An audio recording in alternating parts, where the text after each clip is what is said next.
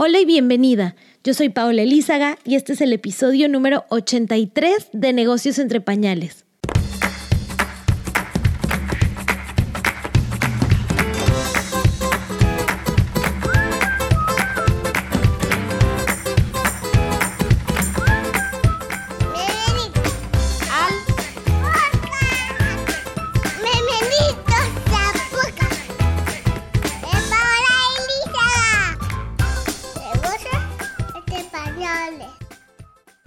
Bienvenidas a un episodio más de Negocios entre Pañales.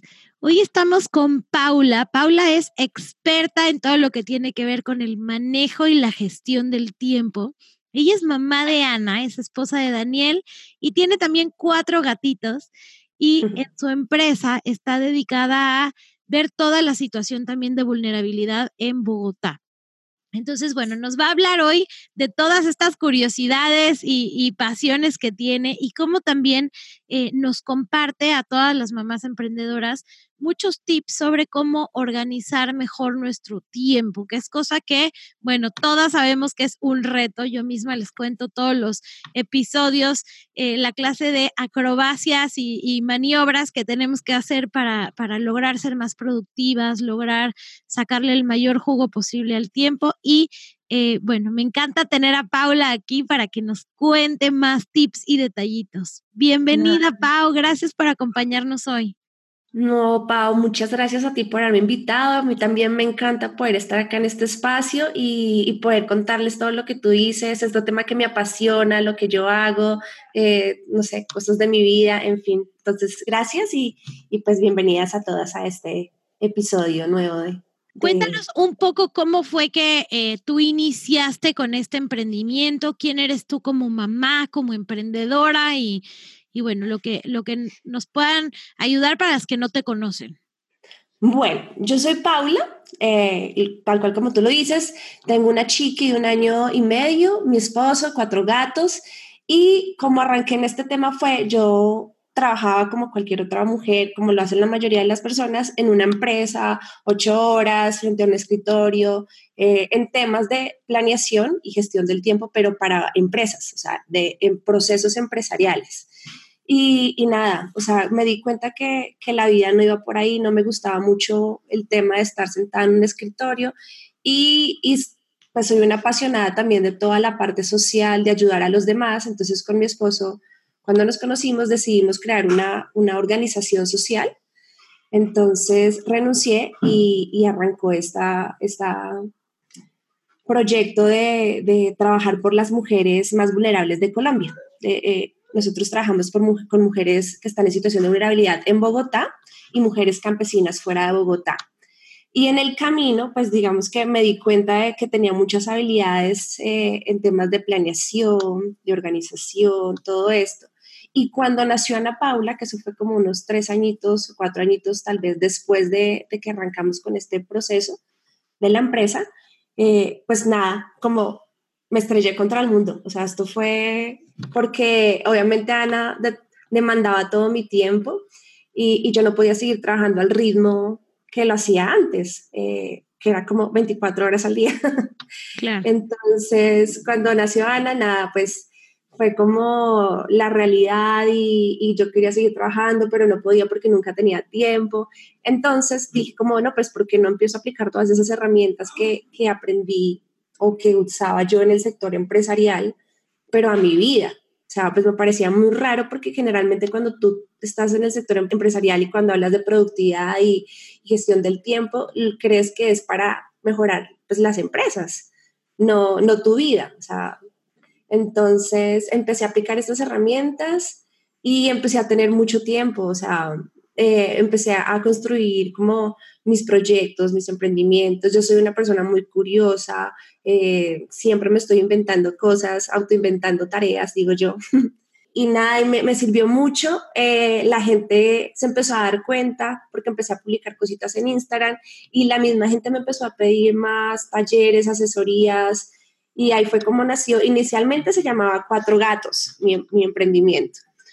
Pues porque esto de tener cuatro gatos y tener además una hija era una cosa caótica, además que mis gatos, mis gatos son particulares porque parecen niños, o sea, tengo uno que es peor que Ana, O sea, o sea, no son muy gatas independientes, sino más bien. No, parece, exacto. Entonces demandaba, no, tengo un gato que se llama Lucas y él es terrible, o sea, riega la tierra, las materas, se come el papel higiénico del baño, o sea, no. Entonces. Como Nico. Esa, esa se cuenta Nico en esta edad. Ah, divino. Entonces mi esposo me dijo, como pues ponle cuatro gatos, porque es que, pues, pues es tema del tiempo, de mamás, de todo eso.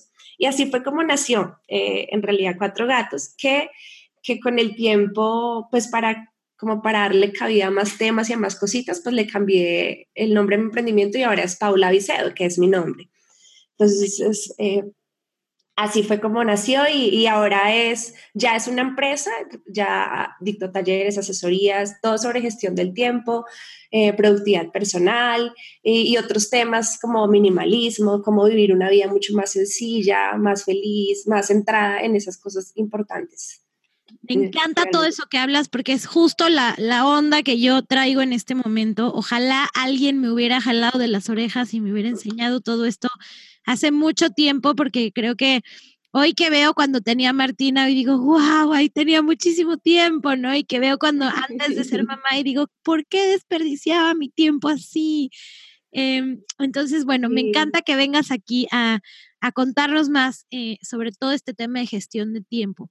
Pau, ¿qué pasa cuando eh, todos los días sentimos que no tenemos tiempo? Eh, tú, tú me cuentas que entre más has ido descubriendo el minimalismo, el hacer menos cosas, trabajas solo tres horas al día. Cuéntanos cómo, cómo te has organizado para llegar a este punto. Pues mira, Pau, lo que pasa es que esa percepción de que no tenemos tiempo es realmente mentira. O sea, todos tenemos las mismas 24 horas del día. Lo que pasa es que no sabemos aprovechar el tiempo y es porque generalmente lo usamos en cosas que no son, eh, que no nos aportan nada, o sea, a nuestras vidas. Y así como es en el tiempo, con el tiempo es con, nuestras, con nuestra casa, con las cosas que tenemos, con los pensamientos que acumulamos, en fin, con todo. Eh, yo empecé, pues aparte de que tengo una metodología, digamos que, que, lo más, más importante y lo que me ayudó a mí a organizarme es tener una metodología de organización. Entonces, pues eso es lo que yo enseño en los talleres, cómo es la metodología como tal pero... pero de tu, de tu casa, digamos, de tu ropa y tus cosas, o más bien de tu vida, de tu tiempo. De mi vida, de mi vida y de mi tiempo, pero ahí empieza a caer todo, o sea, empieza a caer todo. Yo me leí una vez un libro que fue como el que me hizo crack en la cabeza, que se llama La jornada laboral de cuatro horas. Ay, es, mi, es mi Biblia. Amo a Tim Ferriss. Algún día quiero. Exacto. Vamos a conocerlo. Exacto, entonces yo dije como, allá quiero llegar yo a trabajar solo cuatro horas de mi día, de mi, de mi semana, o sea, no más, y el resto dedicarlo a lo que realmente me gusta. Entonces, por eso es lo que tú dices, ahora trabajo solamente tres horas diarias, pues más o menos yo me levanto a las cinco de la mañana, entonces ese es el primer tip que yo siempre le digo a, a todo, y sobre todo a las mamás. Bueno, yo sé que hay mamás que no pueden levantarse más temprano porque es que es imposible, pero si uno se levanta temprano, aprovecha esas horas en las que los demás no están levantados, el tiempo rinde por montones. Y, la idea es ese tiempo, eh, cuando tú te levantas temprano, ocuparlo en, en, las cosas que son importantes. Porque si tú te levantas a lavar la losa, a hacer el aseo, o te levantas y te bañas, te vistes, haces el desayuno, que es lo que generalmente hacen, hacemos o hacen todas las mamás, pues ahí ya estás perdiendo el tiempo. Uno siempre va a encontrar tiempo después para hacer el aseo o siempre, siempre va a encontrar tiempo para, no sé, para chatear o para ver redes sociales. Pero, pero lo, lo que hacemos al, de una, o sea, cuando nos levantamos es hacer eso. Entonces ahí ya empezamos mal. Lo otro es no planeamos. Entonces, no, yo, por ejemplo, me organizo mucho y parte de mi organización es tener un plan. Entonces, yo desde yo tengo qué voy a hacer en el mes, qué voy a hacer en la semana y qué voy a hacer cada día y le echo un repasito el día anterior y me levanto muy temprano y ya sé en qué me voy a poner a trabajar, entonces no pierdo el tiempo. Entonces ese tipo de cositas hacen parte de, de la organización. Y bueno, tú, tú sigues lactando a una bebé de años, cinco meses.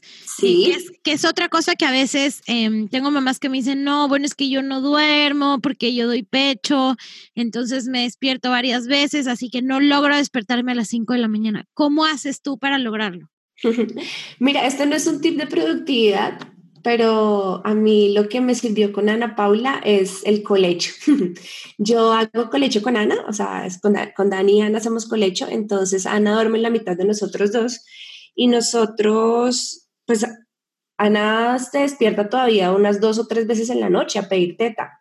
Entonces ella se despierta dormida, yo le doy teta dormida. Sea, yo de verdad solo me doy cuenta cuando ella me hace un quejito, me volteo, saco la pocheca y, y no me acuerdo de más hasta ya el otro día. Entonces a mí eso me sirvió, estoy descansada, eh, no, no tengo que levantarme, ir a otra habitación, prender la luz, porque cuando haces esas cosas, ya prender la luz a ti te despierta, o sea, el cerebro es una, es una señal de despiértate. Entonces, puedes volver a conciliar el sueño es tenaz. Entonces, eso es lo que a mí me ayudó y crear rutinas. Entonces, nosotros nos acostamos 10 de la noche en punto, ya estamos apagando televisores, estamos, eh, bueno, el televisor sí se apaga desde un poquito antes, eh, apagamos luces, mm, así no tengamos todavía sueño, apagamos y a fijo a los cinco minutos ya estamos los tres profundos. Y Ana también aprendió a dormirse a esa hora. Entonces, y Ana duerme hasta las 8 de la mañana más o menos. A veces se puede levantar antes, a veces después. Pero crearle esa rutina nos sirvió muchísimo para, para poder mantener la lactancia. Ahora, en el día ella también pide teta muchas veces y lo que yo hice es que aprendí que durante ella, pues mientras le doy teta, yo aprovecho ese tiempo para hacer otras cosas. Entonces escucho podcast, em, leo, o ya si estoy muy cansada y no quiero hacer nada de trabajo, entonces me veo una serie en Netflix, cualquier cosa. Pero no, pero no desperdicio esos tiempos en redes sociales, que es lo que más quita tiempo y no te aporta mucho. Claro, y que uno no se da cuenta, ¿no? Hay, hay muchas mamás que me han comentado que, que cuando empezaron a, a, ver las estadísticas del número de horas que se meten a Instagram, no lo podían creer que hubieran pasado tantos minutos ahí. Y es algo importante que ya estas plataformas nos dicen para de verdad abrir los ojos y ver cuánto estamos invirtiendo en nuestras vidas ahí. Claro, es que las redes sociales nos consumen muchísimo tiempo y no, lo que tú dices, uno no se da cuenta porque está ahí englobado. Y, una pregunta que yo siempre les digo a las mujeres que se hagan es, o sea, pregúntate qué te está aportando a ti esa información que estás viendo, o sea, para tu día, ¿realmente te está aportando algo? Y a uno en realidad casi nunca le aporta algo, a menos de que uno viva o trabaje en redes sociales, que eso es un, una cosa aparte. Claro, que bueno, yo, muchas de las que nos escuchan tienen emprendimientos y estos emprendimientos los, los promueven a través de redes sociales. Lo que yo he visto mucho que nos pasa, y yo soy víctima de eso, es que te metes y los botones están diseñados para que te atrapen y tal vez tú te metías para poner el post de tu marca y no te enteraste en qué momento estás viendo la cuenta de la mamá de Sasha Fitness para ver si es verdad que es su mamá o su hermana, ¿no? Entonces llega un punto en donde eso está diseñado para eso. Mi consejo es evítalo, dale la vuelta, publica a través de una herramienta externa para que no te atrapen esos botones. Sí, y también apaga las notificaciones, porque muchas veces uno está muy juicioso ahí trabajando, no sé, haciendo lo que tú dices, haciendo la publicación y aparece la notificación arriba. Entonces uno la lee y uno es, ¡Ah! quiero ir a ver. Entonces hace clic y ya, ahí se perdió en el mundo de la red social. Entonces, apagar las notificaciones y, realmente cuando tú ya tienes disciplina y se crea el hábito, ya no, es muy difícil que te pase. No digo que no, porque sí pasa. Yo a veces me doy cuenta que llevo ya un tiempito navegando en redes sociales y lo que tú dices tal cual me perdí, no supe cuándo y terminé viendo fotos de, gente que ni conozco, pero, pero la idea es ir de a poquito, ir disciplinando a la mente, ir disciplinándose uno para que no pase eso. Totalmente de acuerdo. Y bueno, en tu día a día, tú algo que hablas que, que, a mí me encanta y de verdad que yo todos los días hago un poquito por estar más allá, creo que estoy lejos de donde quisiera estar, pero es este minimalismo para, para realmente ser más productiva, ¿no? El tener menos cosas. A mí me pasó recientemente que hice limpieza de los juguetes de mis hijos y, quitamos el 50% de las cosas que tenían y ha sido increíble ver cómo sucedieron dos cosas. Uno, eh, ellos mismos ya eh, les gusta tener todo organizado, saben en qué va cada cosa. Hasta Nico sabe en qué cajita están sus Es impresionante. Y dos, el tiempo que se tardan en recoger es mucho menos, bueno, Martina en este caso, ¿no? Porque ya saca una cosa, guarda esa cosa y ya no hay el tiradero de cosas que uno no sabía ni dónde iban antes que nos tardábamos horas y horas recogiendo. Ese es un ejemplo pequeñito, pero cuéntanos tú este minimalismo, cómo lo llevas a cabo y cómo te ayuda en tu vida diaria de eficiencia. Pues así como tú lo dices, mmm, es que mira, minimalismo aplica para toda la vida, o sea, no solamente con las cosas materiales, sino también con tus pensamientos, con tus tareas, con las cosas a las que tú te comprometes. Realmente el minimalismo es saber decir no, decirle no a las cosas, o sea, no a tener más cosas, no a comprar eso que tengo ganas de comprar, no a, a, ese favor que me están pidiendo, que realmente no me aporta nada. Entonces, en mi día a día, por ejemplo, que nosotros, por ejemplo, a Ana no decidimos que no le íbamos a comprar muchos juguetes, sino que los juguetes que ella tiene es que nada más con lo que ya le regala la gente, pues los familiares y amigos, es ya tiene un montón de juguetes impresionantes. con la ropa es igual. Eh, el, año, el año pasado yo hice esta cosa de maricón, de Mari, maricón, ¿es que se llama? Sí, sí, amo. y yo también pensaba que tenía pues, ropa normal, pero tenía como 400 prendas de vestir. Entonces saqué, dejé solo 100. Hay un reto que se llama el 33, Proyecto 33, creo, que solo tienes que tener 33 prendas. Yo todavía no he llegado a eso, pero la idea es, y cada vez saco, saco y voy sacando ropa, eh, la ropa que, con la que yo ya llevo un mes, que digo, no me lo he puesto en un mes, la saco, Mm, en, la cocina es igual, de esas cosas que yo sé que no uso desde hace un mes más o menos, las voy tratando de sacar. Ahorita me voy a inventar en estos días un reto para que la gente durante una semana cada día vaya sacando algo. Todavía lo estoy craneando un poquito. Pero es eso, es ir sacando esas cosas que realmente no te sirven, no usas. Si tú no la usas en el mes que pasó, o sea, es porque no, no te sirve, no te es de utilidad. O, o la puedes, por ejemplo, guardar en un depósito y tener. Y lo que tú dices, los beneficios son grandísimos. O sea, cuando tienes poquitas cosas, ordenar es mucho más rápido, em, el espacio se ve mucho más ordenado. Y si además tienes el hábito de que cada vez que lo uses lo pones inmediatamente en el puesto, es, es la locura porque no hay que ordenar casi nunca. O sea, claro. Mira, a mí algo que, que, que, me ha hecho toda la diferencia es que a mí me daba mucha culpa no tener un menú súper variado, ¿no? Entonces, cada que iba al supermercado, yo decía, bueno, ¿y ahora qué nuevo voy a hacer? Y entonces buscaba una receta y entonces ahora hacía unas berenjenas y ahora hacía una no sé qué, y como siempre queriéndole dar variedad. Lo que me sucedía con eso es que compraba de más, se me quedaban cosas que tal vez había usado para un ingrediente y después ni sabía, y era un caos el tema de organizar el menú. Eh, y una cosa que me encantó que un día compartiste fue un planner. Yo utilizo, utilizaba muchos, los bajaba de Pinterest y tú una vez compartiste un, un planner de menú semanal eh, lo descargué y con, con eso y ya con, con esta, pues, este trabajo que he ido haciendo de simplificar, dije, voy a tener dos menús a la semana, eh, hmm. rotativos, o sea, un menú para dos semanas rotativos y nadie se da cuenta si comieron pasta hace 13 días. En verdad que hasta, le, hasta les gusta, o sea, para los niños el que tú les repitas algo, ay, otra vez hay, no sé, pescadito apanado, qué rico, no me piden trucha a la brasa porque en verdad que ellos ni piensan en eso. Sí, hay que ser, yo creo que cuando uno es mamá, hay que buscar la practicidad, o sea, ser lo más práctico posible. Y lo que tú dices, nosotros, por ejemplo, aquí eh, los desayunos nos organizamos. Bueno, una ventaja es que, que mi esposo, nosotros como trabajamos en el mismo emprendimiento, en la misma empresa, pues trabajamos los dos juntos desde casa. Entonces nos turnamos eh, las, las responsabilidades. Entonces, por ejemplo, los desayunos los hago yo y yo tengo como una bolsita, por así decirlo, de ideas. Entonces, lo que tú dices, un día hago arepa, el otro día hago waffles, el otro día eh, huevo normal y vuelvo y repito. y, y no se cansa la gente. Y bueno, y siempre fruta porque siempre tengo pues la opción sana en el, nosotros tratamos de comer muy sanos. Eh, los fines de semana es cuando nos descuidamos. Y sí, o sea, el tema de almuerzos generalmente salimos, pues para nosotros es mucho más práctico salir eh, que ponernos a cocinar para nosotros acá. Y las cenas las hace mi esposo.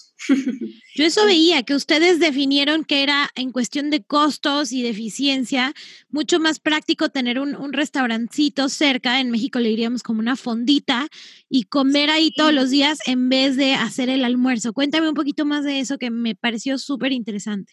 Un, un, almuerzo, nosotros encontramos como dos restaurantes. Ah, bueno, no, te, no sé si la gente lo sepa o no. Yo antes vivía en Bogotá, Bogotá es la ciudad principal de Colombia, eh, y todo este tema de, de, querer tener una mejor vida, o sea, es que todo esto se trata de, de tener una mejor calidad de vida. Claro. Eh, nos trasladamos, vivimos ahora en un pueblito que se llama Fusa, eh, Fusagasugá, que es, queda como a una hora, hora y media de Bogotá. Entonces, aquí eh, ubicamos un restaurante mmm, caserito, uno o dos restaurantes tenemos que sabemos que no nos ha caído nunca mala comida, vemos que es muy sano, limpio, o sea, como muy lo haríamos nosotros en casa y almorzamos ahí. Casi siempre nos, almorzamos en esos dos sitios. O mi esposo una que otra vez cocina, pero, pero él se cansa rápido de cocinar. Entonces casi siempre salimos. Y, y, siempre tratamos de hacer la, la opción eh, pues, saludable. O sea, dependiendo de lo que nos ofrezca el restaurante, pues hacemos la, pues cambiamos unos ingredientes por otros para que quede sano. Yo siempre le digo a la gente en mi cuenta, es que no sé si la gente lo percibe o no, pero todo este tema vas a tener una mejor calidad de vida. Eh, y eso no solamente es tener más tiempo, eso, también es, pues, ¿para qué tengo más tiempo? Pues para cuidarme, para poder cuidar de los míos, eh, para tener una vida sana, para poder hacer ejercicio, todo ese tipo de cosas. Entonces, Me encanta porque esta decisión de vida que ustedes tomaron de irse a vivir a un lugar, pues lejos de Bogotá, para quien no conozca Bogotá, hay mucho tráfico, es difícil mm. llegar entre un lugar y otro, casi que ir al supermercado te toma horas por, por este tema, ¿no? A menos de que vayas caminando. Y, sí, y estas decisiones te impactan en, en tu tiempo, tal cual. Sí, y mira que nosotros o sea, pensábamos al comienzo que nos iba a tocar viajar todos los días a Bogotá por trabajo y uno se organiza y ya, mira, las reuniones las hacemos virtualmente, eh, con mis amigas, pues yo me reúno mucho con mis amigas virtualmente, pago servicios por internet, que eso es otra cosa que yo le digo mucho a la gente, traten de eh, de alguna forma virtualizar o hacer por, por internet muchas de las cosas que hacen en el día, porque eso les va a ahorrar también tiempo. Total, Totalmente de acuerdo. Es, es, yo vivo de la parte digital, el supermercado me llega por internet, o sea, todo lo pido por ahí y eso me ha hecho todo más fácil. Sí, eso es lo máximo. Y además, mira que uno cree que se va a encerrar y lo que hace es ampliarse, porque por ejemplo, tú estás en Panamá, ¿cierto? Sí, yo vivo aquí hace nueve años. Eso, y yo acá en Colombia eh, hago talleres y he tenido los talleres gente de México, de Ecuador, Perú, entonces uno se amplía, en vez de cerrarse, amplía pues, el, alcance de, del emprendimiento, del negocio, de amistades, todo. Sí, hay veces que ah, tengo, tengo clientas que me dicen, es que yo no puedo dejar de ir al supermercado porque es mi hora de la semana en la que salgo. Y yo, pero imagínate si esa hora en vez de salir, no te estoy diciendo que no salgas, pero vete a tomar un café con una amiga, que es una recompensa mucho más alta que solamente ver a la cajera del súper y hacerle una sonrisa a la señora de al lado que está comprando pasta. O sea, no que tus, que tus horas de, de salir sean en, en momentos que, que, la recompensa sea mucho más grande y no sea solo voy a ir a perder una hora y media al supermercado porque, porque me toca. Sí, porque eso no lo vemos porque vivimos en el día a día, vivimos en el corre-corre del día a día, entonces una pequeña escapada al supermercado ya es tiempo para mí y no, o sea, cuando uno habla de tiempo para mí o de autocuidado, es tiempo para uno de verdad, hacer las cosas que uno quiere, que uno le apasionan, que uno disfruta hacer, lo que tú dices, tomarse un café con las amigas o sentarse a leer un libro tranquila, todo eso, sí. Sí, vivimos en una vida muy caótica y no nos damos cuenta, o sea, vivimos en un corre-corre. Muchas de las, de las mujeres que toman mis talleres, yo siempre les pregunto antes del taller, pues, ¿qué esperan del taller y por qué están tomando el taller? Y, la gente quiere tiempo, pero quiere tiempo para trabajar más. Y yo no puedo conseguir eso, o sea, porque, la, porque solo o quieren tiempo para hacer aseo, porque no les alcanza para hacer el aseo de la casa. Entonces, es como que, aprovechen más bien ese tiempo para hacer otras cosas, para estar con los hijos o, para crear un emprendimiento y, y, dejar de ser empleado, pues mm, muchas veces me escucharán decir eso, no estoy de acuerdo con ser empleado porque siento que no trabaja, aunque hay gente que le encanta y lo hace muy bien, pero pues, finalmente estás trabajando para otros, no para ti mismo. Total, y, estamos cumpliendo horarios que de verdad que el mundo corporativo no está pensado para las mamás. O sea, las horas en las que se mm. está ahí metido, eh, tú no podrías estar de 5 de la mañana a 8 de la mañana, que es lo que haces hoy en día, ¿no? Es, es, son trabajos pensados para quien tiene a otra persona que le cuida a los hijos, o sea, para los hombres en la revolución industrial que estaban en las fábricas.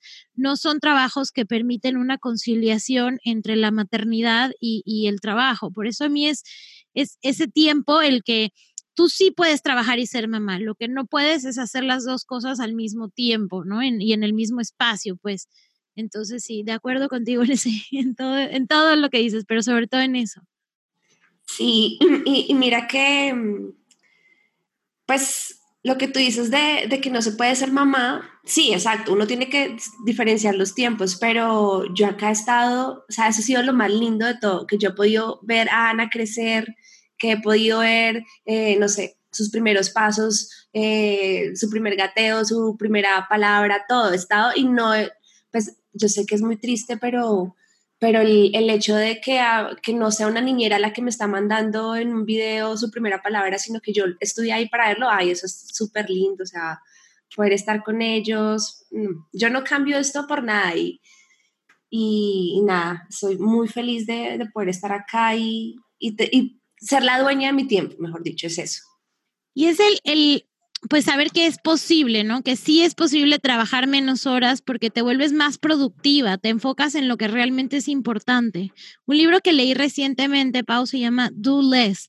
Eh, de la autora Kate Northrop, lo, lo, recomendé por ahí en mis redes, y habla, habla cómo esto que tú hablabas de que a veces la gente quiere más tiempo para trabajar más y no te das cuenta que la casa no tiene que estar perfecta, no tienes que responder todos los correos ni todos los mensajes de WhatsApp, sino realmente pasar ese tiempo en lo que realmente te hace feliz y eso es lo que te va a hacer sentir completa y que, y que tu vida tuvo un propósito. Pero sabes que parte de eso porque mucha gente no se ha planteado eh, eh, eso, no se ha planteado cuál es ese propósito de mi vida o qué es lo que me hace feliz en la vida. Entonces, yo creo que tiene que arrancar de ahí, de que uno se siente juicioso y, piense en por qué estoy acá, por qué es lo que me hace feliz, cuáles son mis sueños, qué, qué quiero yo hacer de aquí a, no sé, a cinco años, o sea, mi futuro, cómo me veo. O sea, uno no se lo plantea porque está en ese corre-corre del día a día en el afán de pagar las deudas, en el afán de pagar los servicios, en el afán de, del día a día. Entonces, parte de eso, de, que primero te plantees cuál es ese propósito y, de ahí arranca todo. Porque finalmente uno puede organizarse y gestionar su tiempo y, ser mucho más productivo, pero si lo que haces en el día, mil tareas muy, muy bien organizadas, pero no te aportan en nada tus sueños, no, no te aportan en nada tu propósito, pues no estás haciendo nada al final y al cabo. Entonces, hay un, hay un video de TED eh, que a mí me, me, cambió la vida, en donde analizan a las personas de todos los estratos sociales. Eh, han habido ahí desde presidentes, abogados, médicos, eh, de todo tipo de trabajos, y les van preguntando a lo largo de su vida qué es eso que les da felicidad. Y no es ganar muchísimo dinero, no es comprarse una casa, no es eh, reconocimientos. Lo que más felicidad les da a todos es tener tiempo para su familia, es tener tiempo para ver amigos, es eh, vivir las cosas del día a día, ¿no? Lo que, lo, que, lo que cuando están en su lecho de muerte más recuerdan. Y sin embargo, nosotros no, todos lo sabemos, pero gastamos nuestro día en eso, en, en hablar sobre que si alguien lo asaltaron, en hablar que si algo está muy caro, que si ahora hay unos zapatos de moda y, se nos va, así es donde nos, nos va el tiempo. Sí, un ejemplo, eso mismo que tú decías ahorita, un ejemplo un poco más trágico cuando, pues si tú tuvieras en este momento toda la plata del mundo, eh, ¿qué le regalarías a tus papás o a tus hijos o a, tu familia, tu familia más cercana? generalmente cuando uno le pregunta esto a la gente, la gente siempre dice como, no, pues yo le regalaría una casa o un viaje o siempre son cosas materiales. Y después todo lo cambian, entonces dicen, bueno, digamos que ahora tienes toda la plata del mundo, o, no importa, pero a tu familiar solamente le quedan 10 días de vida. ¿Qué les regalarías? Y uno nunca va a responder un carro, una casa, nada, uno siempre va a responder tiempo, tiempo para estar con esa persona esos 10 días que le quedan. A uno en ese momento y en esos ejemplos trágicos es cuando uno se da cuenta que no importa tanto lo material, sino realmente el tiempo que uno comparta con ellos. Total y absolutamente de acuerdo. Sí. Exacto. Qué fuerte, ¿no? Que a veces tengamos que llegar hasta el punto de decir, bueno, ahora sí se te acaba el tiempo. Que, mm, exacto. Y nadie va a gastar esos últimos días trabajando. Pau, si alguien está hoy que se siente súper abrumada, tiene eh, su casa encima, sus hijos, su emprendimiento, eh, los planes familiares de amigos, ¿qué les recomiendas tú para empezar a poner su día en orden? O sea, ¿cuál es el primer paso de alguien que ya quiere tomar las riendas de su tiempo? Bueno, el primer tip es un poco más tema mental. Entonces, eh, un poco de mm, sacarse de la cabeza todo eso que tiene, porque generalmente uno tiene mil cosas en la cabeza.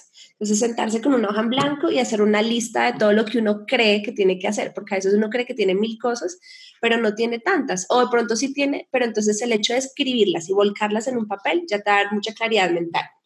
¿Listo? Ese es el primer paso, con tener una lista de todo lo que tienes que hacer. No pretender que, que, que teniéndolo en la cabeza eh, va a ser mejor, porque eso nos causa caos mental, nos abruma.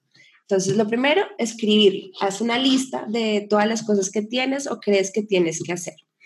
Y segundo paso, como que vayas abordando por cada una de las áreas. Entonces, ¿qué es lo más importante y lo primero para hacer en esa lista?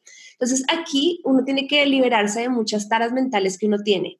De tengo que hacerlo todo ya, todo es importante, todo es urgente, porque el mundo no se va a caer, el mundo va a seguir funcionando. Entonces, ve cosa por cosa y va solucionando y, y lo demás vaya esperando. Entonces, acá empieza la gente perfeccionista a decir, no, pero es que tiene que estar bien hecho, todo tiene que estar perfecto, todo tiene que hacerse. Entonces, es lo que tú decías hace un rato, hay que encontrar ese nivel en el que uno puede tener la casa un poquito desordenada y uno puede respirar, pero el mundo no se va a acabar, los juguetes del, de nuestros chiquis botados en el piso, o sea, el mundo no se va a acabar porque los juguetes estén ahí, en la noche puedo levantar todo, meterlo todo dentro de un canasto, eh, no tiene que estar todo perfectamente ordenado, no tiene que estar todo funcionando perfectamente. Entonces es empezar a liberarse de esas cosas, ir con esa lista em, abordando cada una de esas cosas paso a paso. Es lo que yo le recomiendo a la gente, pues les recomendaría a una mamá que está muy, muy, muy abrumada en este momento. Buscar ayuda, dejar que nos ayuden, porque muchas veces queremos hacerlo todo nosotras.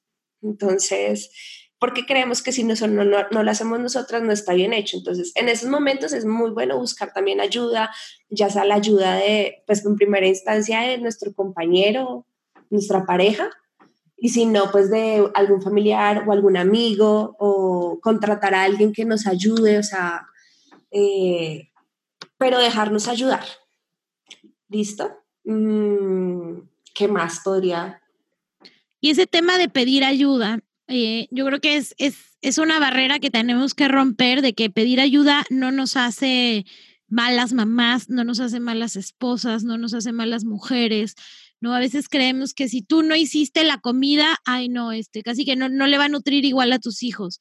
O si tú no lavaste la ropa, lo mismo. O sea, piensa en dónde esas horas de tu día van a estar mejor. Es mejor que estés una hora realmente con tus hijos a que medio los estés viendo mientras lavas la ropa o a que medio los estés viendo mientras trabajas. Vale la pena. Ahí es algo que, que yo tomé la decisión cuando, cuando empecé a trabajar y dije, a ver, para yo poder dedicarme esas dos, tres horas a trabajar, que trabajaba con, eh, cuando estaba primero Martina, tengo que conseguir ayuda con las, los temas de la casa y mi emprendimiento va a permitir que eso también se pague, pero es una hora en donde me va a hacer más feliz trabajando versus limpiando la casa. Ese fue mi, mi caso, ¿no? Para cada quien hay cosas distintas. Tal vez tú sí disfrutas limpiar mucho la casa o, no sé, planchar, etcétera. Pero encontrar qué cosas puedes ir eliminando de tu lista y, cayendo en cuenta que eso no te hace mala. No estamos aquí para hacer el 100% de las cosas nosotros mismas y solas. No, además que mira que uno, uno cree que, o sea, un ejercicio que uno puede hacer es cuánto me gano yo en esa hora, o sea, cuánto vale mi hora de trabajo. Entonces, voy a poner un ejemplo, mm, yo me demoro tres horas haciendo un almuerzo. Yo, Paula, yo la verdad soy muy mala para cocinar. Entonces, no sé, yo podría gastarme tres horas haciendo un almuerzo, pero si contrato a una señora del aseo que me haga también el almuerzo, ella lo va a hacer mucho más rico porque ella sabe hacerlo, lo va a hacer mucho más rápido y en realidad me va a cobrar mucho menos. O sea, eh, voy a gastar, haciendo como la comparación, menos porque mi hora de tiempo es mucho más cara que la de una señora del aseo. Entonces, siempre es tratar de dejarle al experto esas cosas y tratar de delegar lo que uno menos disfruta hacer. O sea, en mi caso, las cosas de, la casa a mí no me gusta hacerlas. Entonces, esas las delego en alguien que, que, viene una vez cada 15 días acá y hace el aseo de la casa. O, no sé, cosas tan tontas como irme a la peluquería y hacerme una queratina para que el pelo me quede liso y ya no tengo que volver a peinarme todos los días el pelo. O sea, son ejemplos bobos, pero eso también es delegar. Delegar en otro eso que yo no sé hacer o, hay otro que lo hace mucho mejor y, más barato.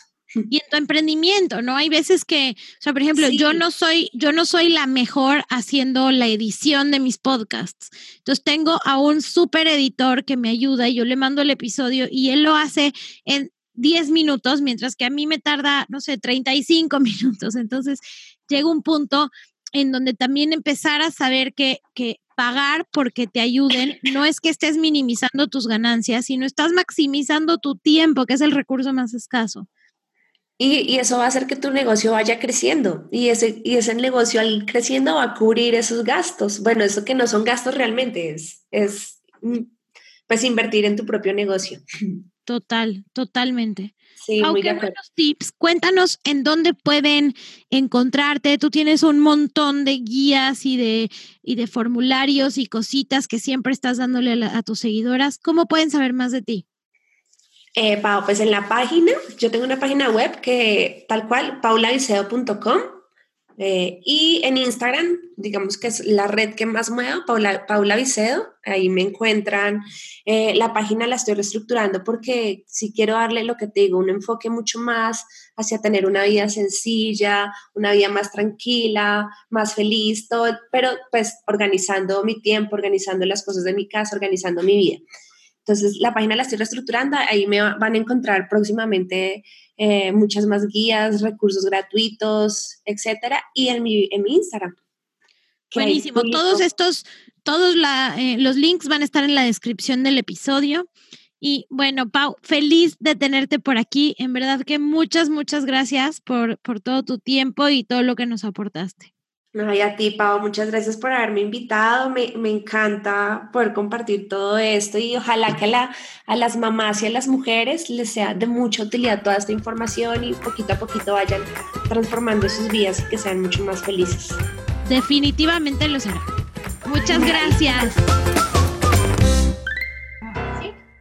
algo, no quiere comer nada. No, no quiere comer nada. Ahorita ya voy yo y le doy de comer. Y no sabe nada. Que, y, y, y, y, la durmió y no quiere dormir. Bueno, ¿me haces un favor? ¿Te pones a armar un rompecabezas o un Lego y ahorita van a dormir? ¿Sí? Ayúdame, haces ese rompecabezas y ahorita tú y yo nos vamos a jugar algo, ¿sí? Este... Hacerle una carta a los abuelitos que dices de los abuelos. ¿Por qué? Tú le puedes ir empezando y ahorita yo voy a seguirte. Te tardo unos 20 minutitos. Hola. Hermosa. Se llama Paula, mi amor. Hola. Dale, ve por tu rompecabezas, ¿ok? Te amo, gracias. Yo me pongo esa, después me la pongo en Gracias.